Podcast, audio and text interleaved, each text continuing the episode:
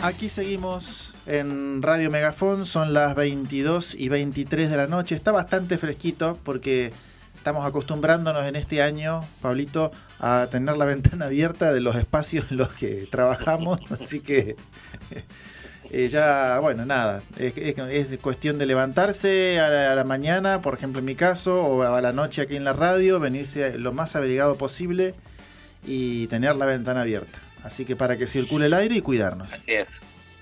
Así es, y empiezan los días más cortos, los días de sol más cortos. Tal es así que cuando a la mañana eh, yo llevaba a mi hija a la escuela, eh, me dijo una vez, ¿por qué voy a la escuela de noche, papá? Claro, salía a las siete y media de la mañana, era de noche, y parecía que a las siete de la tarde también era la misma situación como vos bien decís, se viene el fresco y hay que cuidarse, ¿no? Estamos en un momento complicado de, la curva que sigue ascendiendo con mucha intensidad, así que está bueno construir este mensaje que desde el Tren al Sur y Radio Megafón, fortalecer la solidaridad, como dice Anorita en su cierre hace un ratito, eh, la solidaridad se puede replicar y por suerte tenemos ejemplo en donde apoyarnos y nos apoyamos en las madres, en las abuelas, y nos apoyamos también en las testigas y testigos de los juicios, porque ellos en este momento, cuando van a declarar a los juicios, eh, en este momento ellos son eh, la voz de aquellos que no tienen voz, realmente tienen un, un compromiso muy fuerte, ¿no?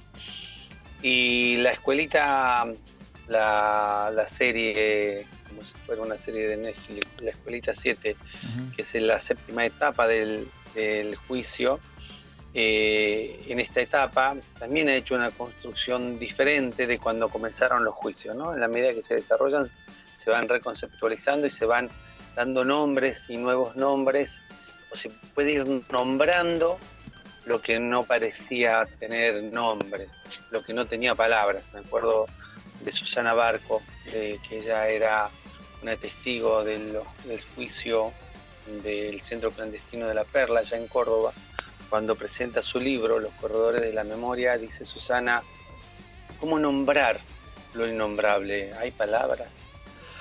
Bueno, nosotros vamos a buscar algunas palabras coloquiales y amenas para poder entender.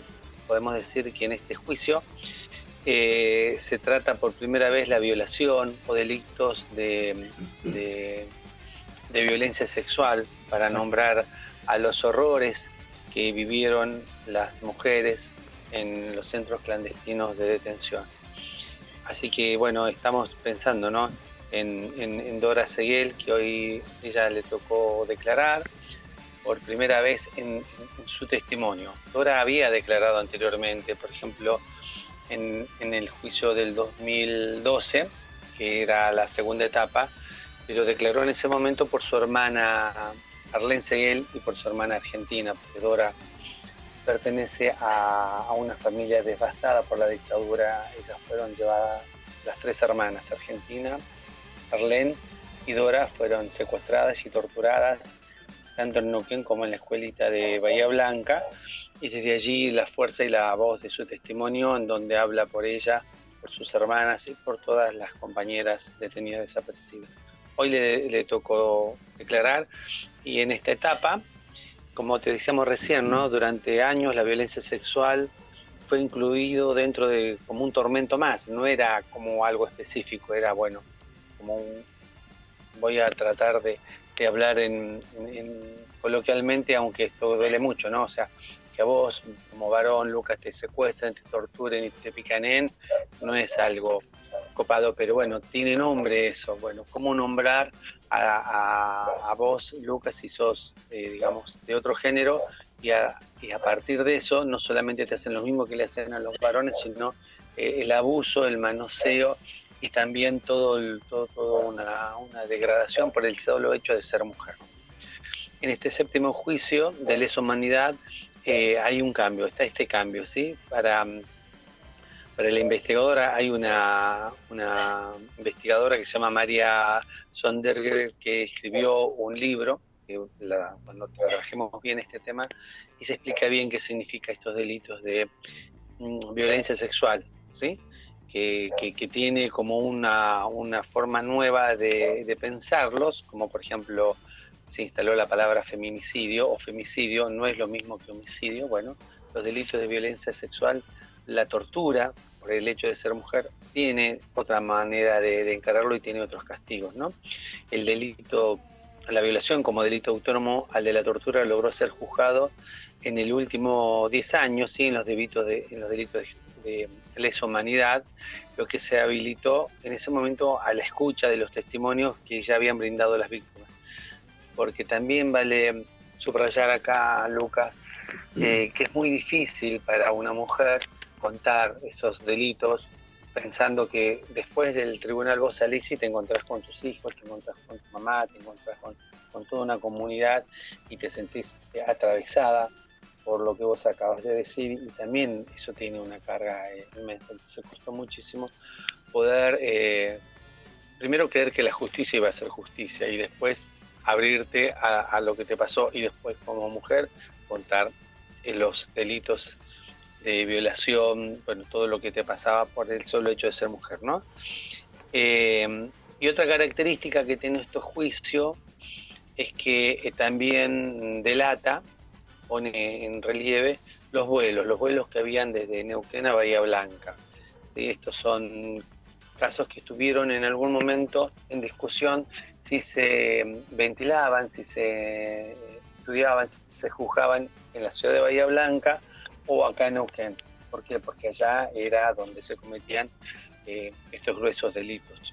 Eh, eh, se prefirió en el momento de, de organizar eh, los juicios que se hicieran acá en Neuquén, porque en los años 80 se pensaba que Bahía Blanca, que tiene una fuerte raigambre de, la Escuela de Mecánica de Armada, de la Marina, y una fuerte eh, presión desde el diario La Nueva Provincia sobre la sociedad y sobre los jueces, de que lamentablemente ya no iban a prosperar, no iban a tener la fuerza que sí tenía desde acá de Neuquén, porque acá teníamos, bueno, el apoyo del obispo Jaime de Nevares, que es un apoyo potente, la Asamblea por los Derechos Humanos, que era muy dinámica, una filial de Madre de Plaza de Mayo también, que era muy dinámica, una sociedad neuquina que también estaba empapada en la memoria y en el, en el pedido de justicia, eh, bueno, y un juez federal como el juez Rivarola, que no dudó un segundo en escuchar a todos los testimonios y desarmar un expediente, un expediente inmenso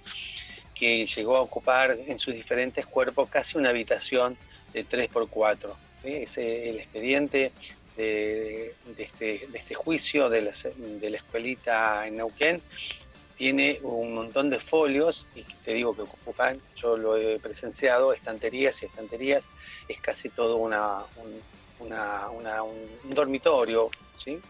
de, todas las pruebas que hay. Y eso es gracias al trabajo incansable de los testigos de la Asamblea por los Derechos Humanos y también el juez Rivarola y otros actores más también, por supuesto, no todo el movimiento de derechos humanos que, empujó, pero ese cuerpo de, testimonios y es la base de estos juicios. Y bueno, se pensaba que Bahía Blanca no iba a tener esa suerte. Por suerte, eh, no, no fue así. Bahía Blanca contó con fiscales eh, de, mucho vuelo, de mucho coraje, entre ellos el fiscal Hugo Cañón, que llevó adelante los juicios de la verdad y marcó escuela para que a la hora de los juicios reales, a partir del 2003, los fiscales que continuaron la línea que el Hugo Cañón marcó, llevaran a juicio y entre otras cosas pudieron llevar a juicio y condenar a la nueva provincia, el diario cómplice, emblemático, de, la dictadura, así que por suerte Bahía Blanca pudo llevar adelante. Lo concreto es que estos casos se ventilan acá en Neuquén y Dora Seguel pudo estar hoy declarando desde las 10 de la mañana hasta las 4 de la tarde aproximadamente con intercuartos intermedios cada, cada 60 o cada 70, 80 minutos en donde quedaban todos súper conmocionados, todos súper mm, emocionados en, en, función de la desgarrador de lo que contó Dora en función de la fuerza que pudo poner Dora. Vemos imágenes de ella recorriendo los, los medios, las redes, donde ella entra con el puño en alto a, atestiguar con toda una, una, fuerza y un ímpetu en donde se siente orgullosa de venir a declarar porque todo lo que ella pensaba en el 76 cuando fue detenida era justo, era correcto, no era mala persona por ser militante de un partido político, no era mala persona por querer un cambio eh, de mayor justicia en la sociedad y sí eh, eh, se siente fuerte para poder hablar en voz de sus hermanas, Arlene y Argentina, y de todas las mujeres que pasaron por ese centro clandestino.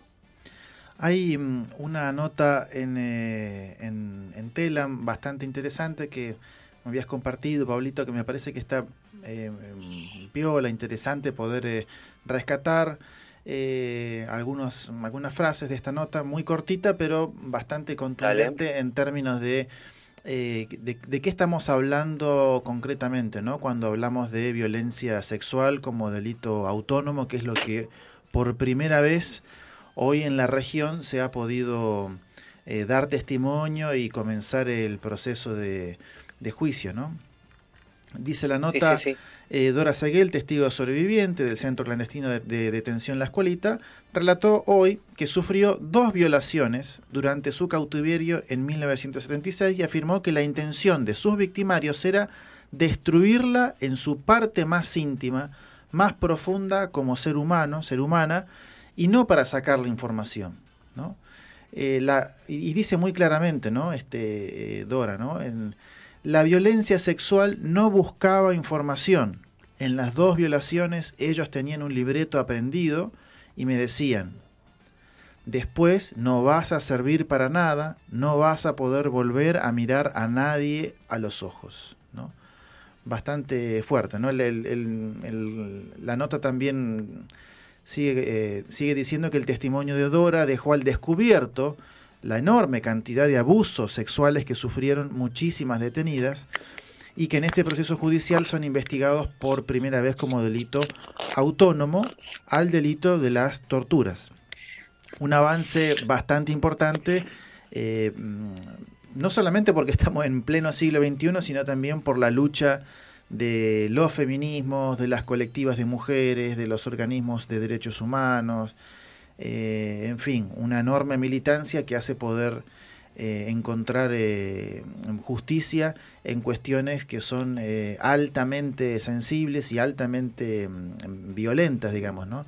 Pero también me llama la atención esto que vos comentabas, ¿no? La, la, la fuerza, ¿no? Con la que mm, vos contás que, que Dora se sentía, ¿no? Digamos, ¿no? Hay una foto que hoy se pudo mm, conocer, ¿no? Una Dora con el puño en, alto, con el puño en alto y muy mm, fortalecida, ¿no? Eh, y frente a frases como eh, no vas a poder insertarte en la sociedad, vas a ser una lacra, ¿no? Ese tipo de cosas que le decían, ¿no? Eh, o sea que con la violación estaban pretendiendo aniquilar su identidad en lo más hondo de su, de su ser. y ella, por otro lado, decir, no van a poder conmigo, voy a sobrevivir a esto, ¿no?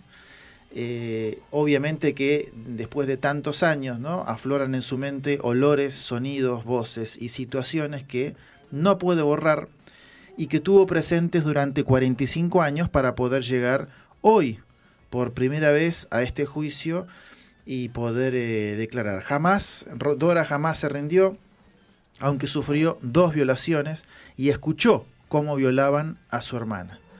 Em, bueno, tuvo que soportar durante casi un año el asedio de un policía de la comisaría de Cutralcó que, cuando cruzaba la calle le cantaba Sacate la ropa, mi negrita.